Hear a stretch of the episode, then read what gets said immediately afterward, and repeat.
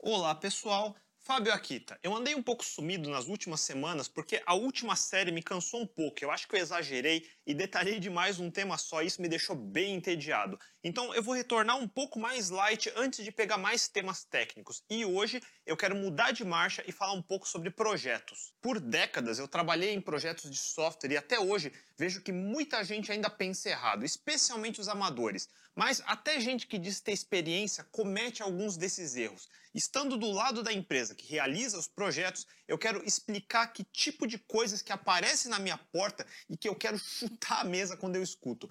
Obviamente não dá para cobrir tudo, mas eu vou dar alguns exemplos para que vocês não cometam os mesmos erros no futuro.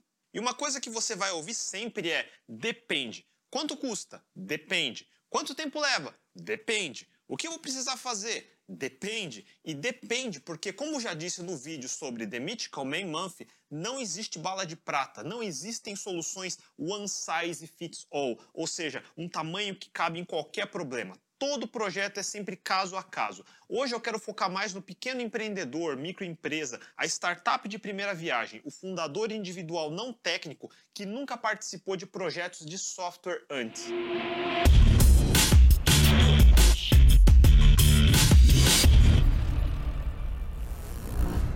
Disclaimer, vale dizer, eu não estou generalizando, dizendo que todo mundo que empreende começa um projeto do zero, faz tudo errado, como eu vou falar agora. Eu já consigo ver gente nos comentários falando: ah, mas eu não sou assim, ou ah, mas eu conheço gente que não é assim, e blá blá blá. Foda-se. Óbvio que existem exceções, senão não existiriam casos de sucesso, mas é um fato que ao longo de quase 30 anos, tendo passado por literalmente centenas de projetos, estatisticamente a grande maioria se encaixa muito no que eu vou explicar hoje. Se a carapuça servir, não culpem o mensageiro, só isso. Parte do que eu vou falar hoje eu já falei no vídeo dos mitos de startups, mas eu vou repetir para reforçar. E a primeira coisa que todo empreendedor de primeira viagem acha é que teve alguma ideia inédita que vai revolucionar alguma área ou até o mundo, se for mais um megalomaníaco iludido. Deixa eu colocar da maneira mais suave possível. Sua ideia não é original, muito menos revolucionária. Entenda, é muito, mas muito raro alguém surgir com uma ideia verdadeiramente inédita e revolucionária. Não importa o que sua mãe diga para você, sua ideia é medíocre, na melhor das hipóteses. Se você gosta de alguma área e gastou 10 anos fazendo pesquisa, estudando, criando protótipos, testando de verdade no mercado, voltando para a mesa de projetos, redesenhando, melhorando, investindo, e talvez depois desses 10 anos, talvez, talvez você tenha conseguido chegar numa ideia razoavelmente original. Isso é possível. E a pergunta é: você gastou esse tempo e esforço? A coisa mais tosca que me deixa pasmo toda vez que eu ouço é um recém-formado, faz de conta, de medicina, chegando para mim e falando: Oh, aqui tá, eu vou revolucionar o mercado de hospitais. E a primeira pergunta que eu tenho que fazer é: Filho, quantos anos e em quantos hospitais você já trabalhou? E a resposta sempre é: nenhum ou muito pouco tempo. E como você acha que vai revolucionar um mercado onde você sequer trabalhou ainda? Simples, não vai, esquece.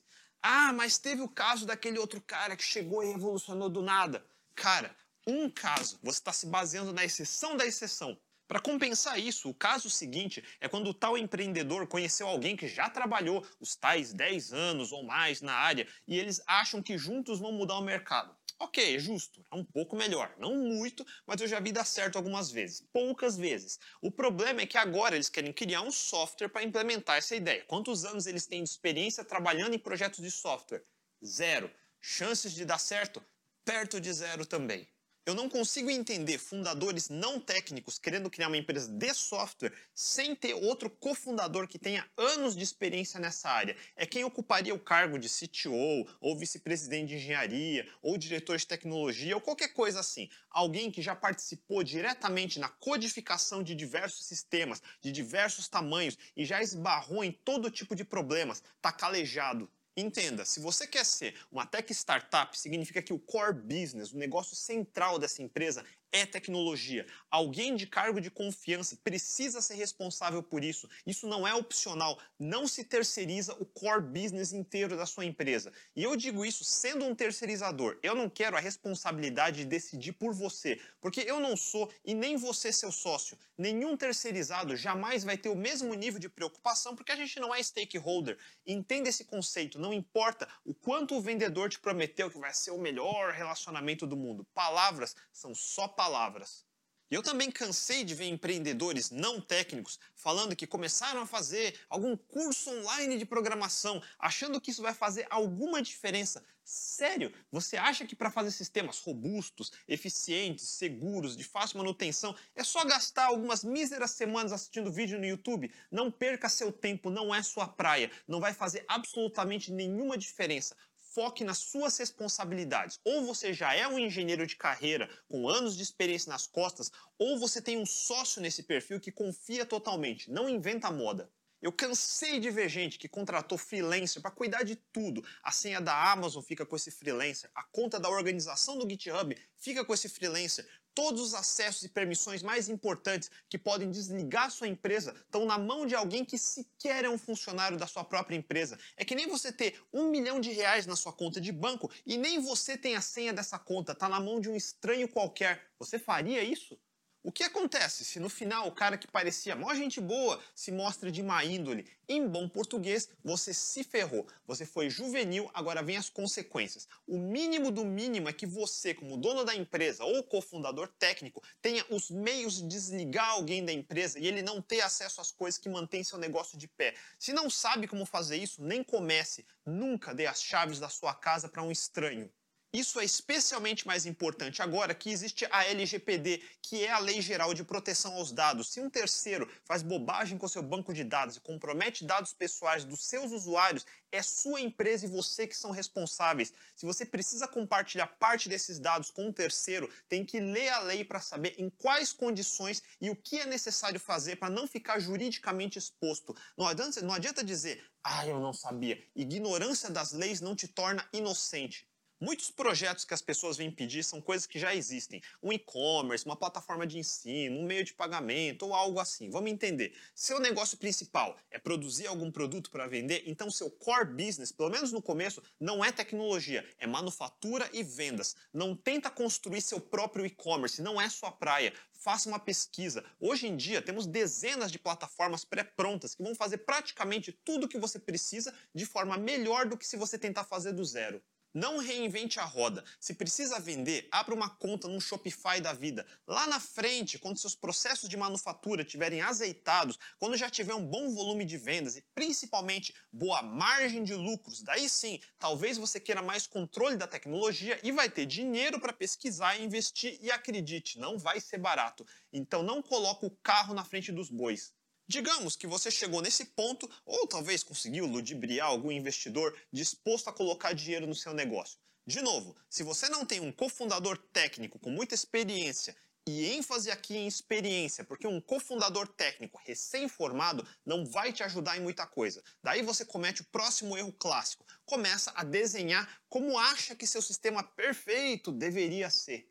Normalmente contrata algum designer, sei lá por quê, para sair desenhando telas de mockup. Eu acho impressionante quando eu vejo esses trabalhos, porque vira um calhamaço de telas e a primeira tonelada de papel é sempre telas de formulário para se registrar login. Esqueci minha senha e outras bobagens assim. Sério, todo mundo sabe como um funcionário de registro funciona, não precisa detalhar isso.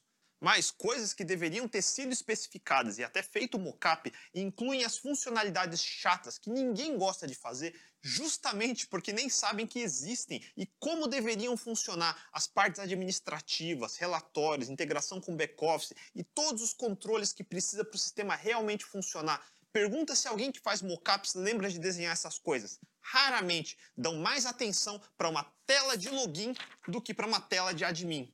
Entenda, você, marinheiro de primeira viagem, sempre vai conseguir desenhar o que acha que precisa e não o que realmente precisa. No papel pode tudo, mas sua imaginação não vai conseguir visualizar coisas que você nunca viu. As coisas por trás das telas bonitas. Se for um e-commerce, no final viram copy-paste das telas de um Magazine Luiza ou Mercado Livre. Mas se você nunca trabalhou numa plataforma dessas, não tem ideia de como elas funcionam por trás, o tanto de sistema que existe que um usuário jamais vai ver. Logística é um grande exemplo. Você realmente acha que com seus trocados e nenhuma experiência vai fazer uma fração disso? Não vai. Então para de chegar pedindo: "Ah, mas dá para fazer essa funcionalidade igual do Mercado Livre?"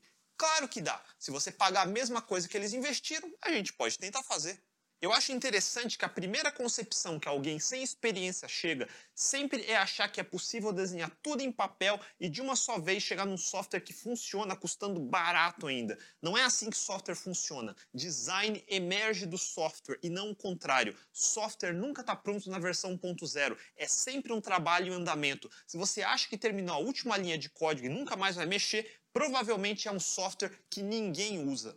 E na sequência dessa concepção errada vem outra concepção errada. A próxima pergunta é: Olha só, fiz aqui o desenho, me dá um prazo e vai quanto vai custar? Podemos ficar dias aqui discutindo por que esse pedido não faz sentido. Construir um negócio baseado em software não é que nem construir uma casa que quando o último tijolo for colocado, acabou. Nunca vai ter o último tijolo.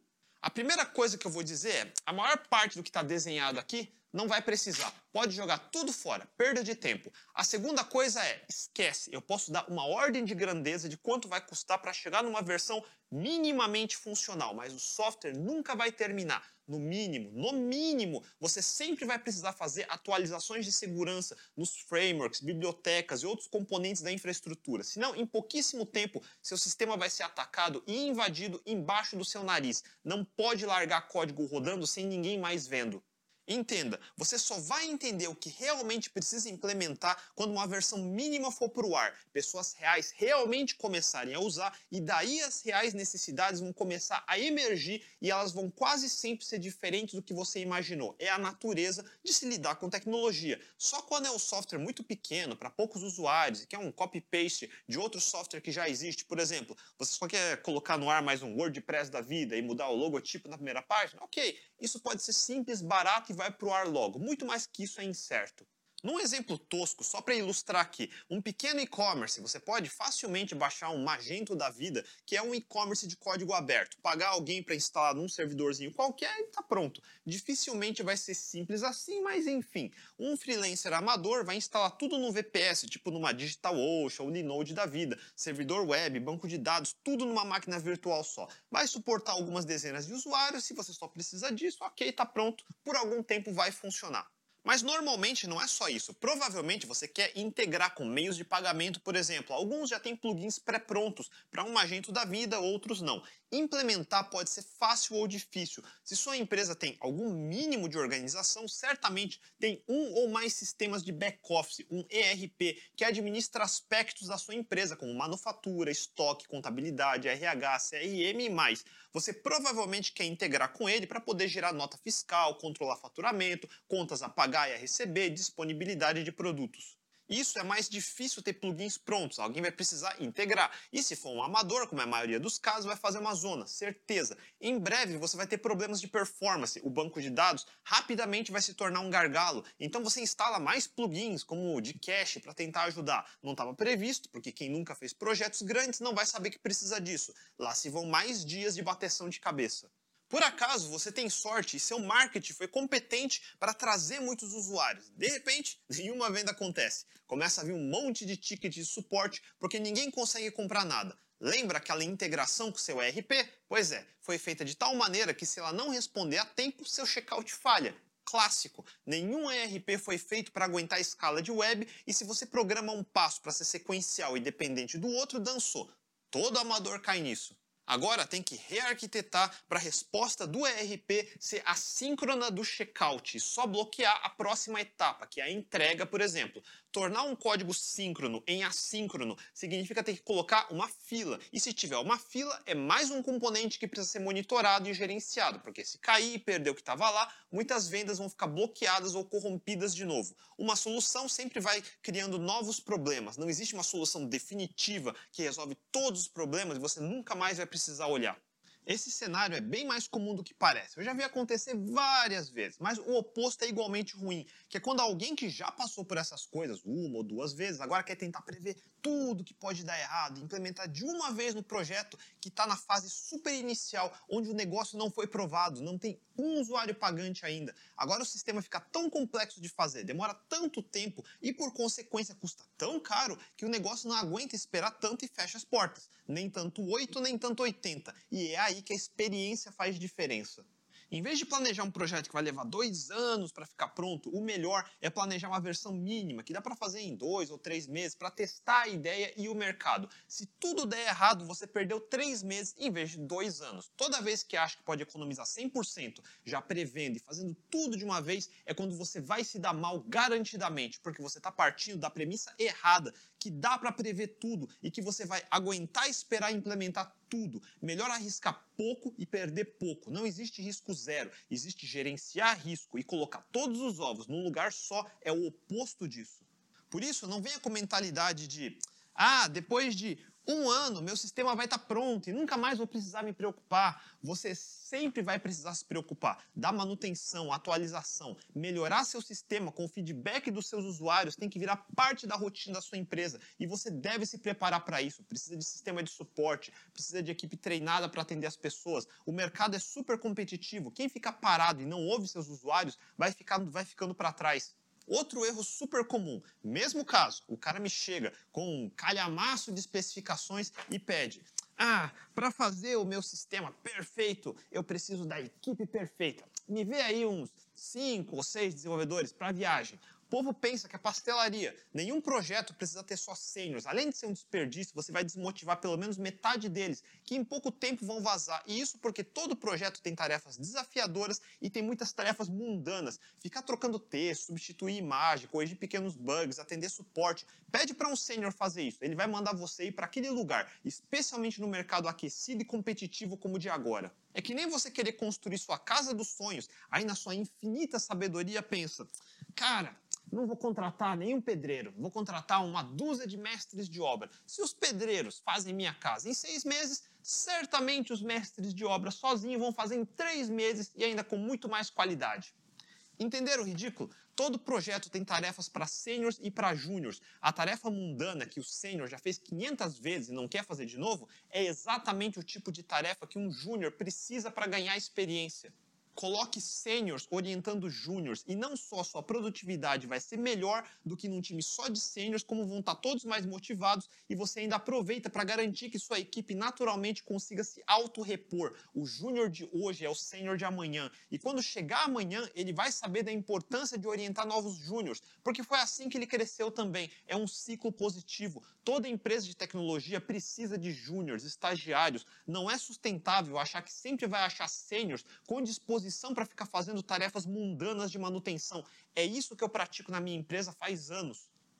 Ah, esse mercado tá foda, não consigo contratar. Lógico, você está procurando só sêniors para ficar mudando o botão de lugar na sua tela. Não é o mercado que está foda, é você que não sabe contratar e não sabe formar pessoas. Formação de novas pessoas é fundamental para qualquer negócio, seja grandes corporações ou pequenas startups. Pessoas entram e saem. Ninguém fica para sempre, mas se você forma pessoas, seu processo já está adaptado a mudanças. Não sei se vocês notaram, mas em todos os exemplos que falei até agora, o tema comum é que todo mundo sempre pensa em economizar. E está correto, não se deve esbanjar dinheiro à toa, mesmo quando tem sobrando.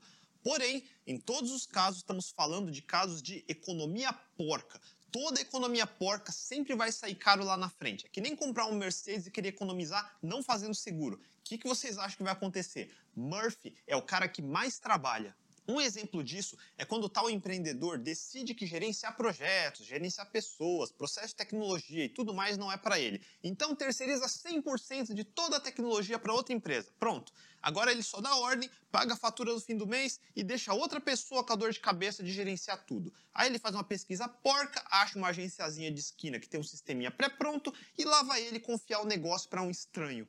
Hoje em dia é comum no mundo de software as a service ou SaaS mudar muita coisa de capex para opex. Em poucas palavras, mudar de gastos internos para gastos externos ou de propriedade própria para aluguel de serviços. Por exemplo, seria impossível toda empresa ter seu próprio servidor de e-mails que seja rápido, seguro e tudo mais. Por isso ninguém faz isso todo mundo faz uma assinatura do Gmail, Outlook e pronto. O mesmo vale para vários outros serviços, como videoconferência, e-mail marketing, até CRM contabilidade. Todo mundo conhece as marcas mais famosas e mais confiáveis, MailChimp, Salesforce, Zoom e muito mais.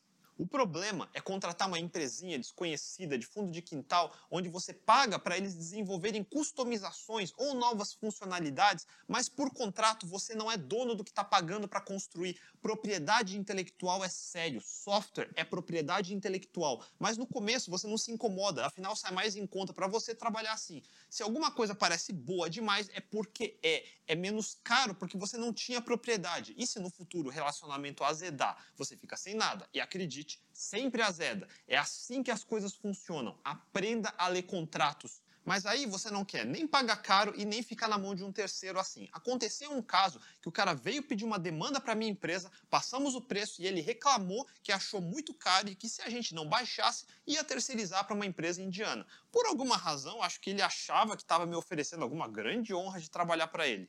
Resumindo, minha resposta, eu disse algo como: não tem nenhum problema. O código é seu, você terceiriza para quem você quiser, mas eu não abaixo meu preço. E já aviso que você vai pagar a metade com os indianos e daqui a seis meses vai voltar para mim pedindo para consertar. E nessa hora meu preço vai ser o dobro. Seis meses depois ele voltou. Não existe almoço de graça, você recebe proporcional ao que paga. Se foi barato, é porque o resultado vai ser porco, simples assim. Eu recebo tanto e-mail de empresa desconhecida indiana me oferecendo serviços que eles já estão ganhando do príncipe nigeriano. Eu tô cansado de virem procurar a gente falando: olha só, conhece esse site X? Quanto vocês cobram para fazer igual? Eu falei com o indiano e ele me falou que por mil dólares ele faz. Se vocês fizerem por menos, eu fecho com vocês. Eu não estou nem inventando. Foi um caso recente. Você abre o tal site, é uma plataforma de fintech, mais ou menos. Só tem um hot site bonitinho. E eu nem duvido que por mil dólares ele faça a primeira página, que é exatamente o que a maioria das pessoas pensa que é um site. Entenda, só a primeira página. Esquece as coisas invisíveis por baixo, integração com outras plataformas, banco de dados, administrativo, etc. Muita gente acha que um site são só as primeiras páginas que ele vê, sendo que o grosso do trabalho é tudo aquilo que um usuário comum nunca vai ver. Como eu falei antes do designer que só faz mockup da página de login, porque é só isso que ele conhece. E muita gente acredita que é só isso mesmo. Mil dólares. Pff um protótipo de software começa na ordem de grandeza de 10 vezes isso. Uma tech startup de verdade começa na ordem de 100 vezes isso. Para mais, mil dólares. Falando em gente que inventa abobrinha, coloco nessa categoria os famosos NDAs que me mandam para assinar. Coisa de departamento jurídico amador ou empreendedor de primeira viagem querendo impressionar do jeito errado. NDA, para quem não sabe, é Non-Disclosure Agreement. Basicamente um contrato de confidencialidade querendo dizer eu acho que minha ideia é super foda, mas ninguém pode ficar sabendo e se você roubar a minha ideia, eu contar para alguém, eu cobro uma multa. Eu acho NDA uma coisa ridícula, especialmente para empresa iniciante. Como eu disse lá no começo, sua ideia não é original. Para de ficar se supervalorizando. Em segundo lugar, se sua ideia realmente é algo fora do comum que eu nunca vi, e se eu for de má índole e quiser roubar, a multa de um NDA é só um preço de compra barato, só isso. Qual é a multa? Um milhão de reais? Cinco milhões? Nossa, se a ideia for tão boa assim, deve valer 50 milhões, 100 milhões. Comprar por um milhão é barato, pago à vista em cash se quiser. Tosco. E esses departamentos jurídicos amadores são o que fazem contratos toscos, copy-paste de alguma coisa que viu no Google, com cláusulas do tipo: ah, para trabalhar com a gente, você se compromete, caso a gente termine, de não trabalhar com mais nenhuma empresa do setor. Aí você vê que o cara é do setor de fintech, ele acha que eu nunca mais vou trabalhar com nenhuma outra fintech, tá de brincadeira. Você quer comprar minha empresa? Você paga por ela, de graça, vai sonhando. É impressionante a quantidade de jurídico tosco assim que eu vejo. Jurídico tosco me lembra de licitações. Como eu já expliquei, software não tem como especificar e construir exatamente. Eu ainda tô para ver uma licitação que especifica alguma coisa direito. Para quem não sabe, licitação é um leilão reverso. A empresa faz o desenho de um projeto de software e convida algumas empresas para avaliar e apresentar propostas de tempo, custo, suporte e tudo mais. Daí eles escolhem o mais barato normalmente ou a empresa de algum conhecido. Então é tudo menos justo. Como eu disse, barato sai caro e eu não participo de licitações porque acho o modelo inteiro tosco para começo de conversa. Eu só lamento para quem precisa trabalhar nesse modelo. Isso me lembra de casos que a gente já recebeu de licitação que pede para a gente mandar um prazo para entregar o projeto, sendo que um dos itens de trabalho que vai ser realizado é literalmente definir o escopo. Entenderam? Para participar da licitação, eles querem que a gente já se comprometa num prazo final, sendo que o escopo nem sequer está definido e vai ser parte do projeto depois que ganhar a licitação definir esse escopo é uma piada de tão mau gosto que eu fico imaginando que gênio da lâmpada escreve essas coisas e pior ainda, que tipo de animal que aprova isso. Eu disse que ia me focar no pequeno empreendedor, mas licitação já começa a entrar na área de empresas um pouco maiores. Então eu acho que é minha deixa para finalizar. Se não ficou claro, no dia zero, quando você está pensando em criar um software para sua empresa e você é o dono ou investidor principal, nem pense em começar se não tem um sócio técnico experiente para gerenciar tudo. Contrate alguns programadores internamente primeiro, funcionários devidamente contratados em tempo integral e não freelancers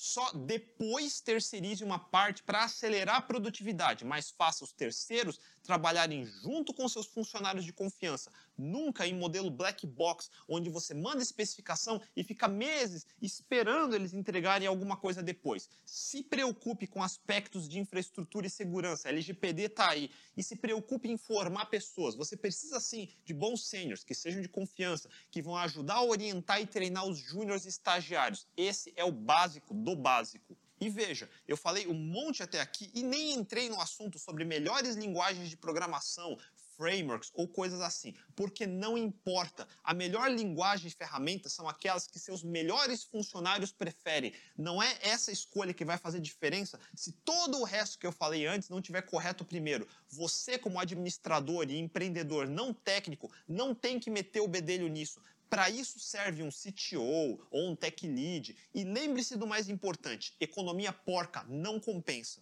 E tem muito mais que eu posso falar sobre isso, mas eu acho que por hoje é o suficiente. Se ficaram com dúvidas, mandem nos comentários abaixo. Se curtiram o vídeo, mandem um joinha, assinem o canal e não deixe de compartilhar o vídeo com seus amigos. A gente se vê, até mais!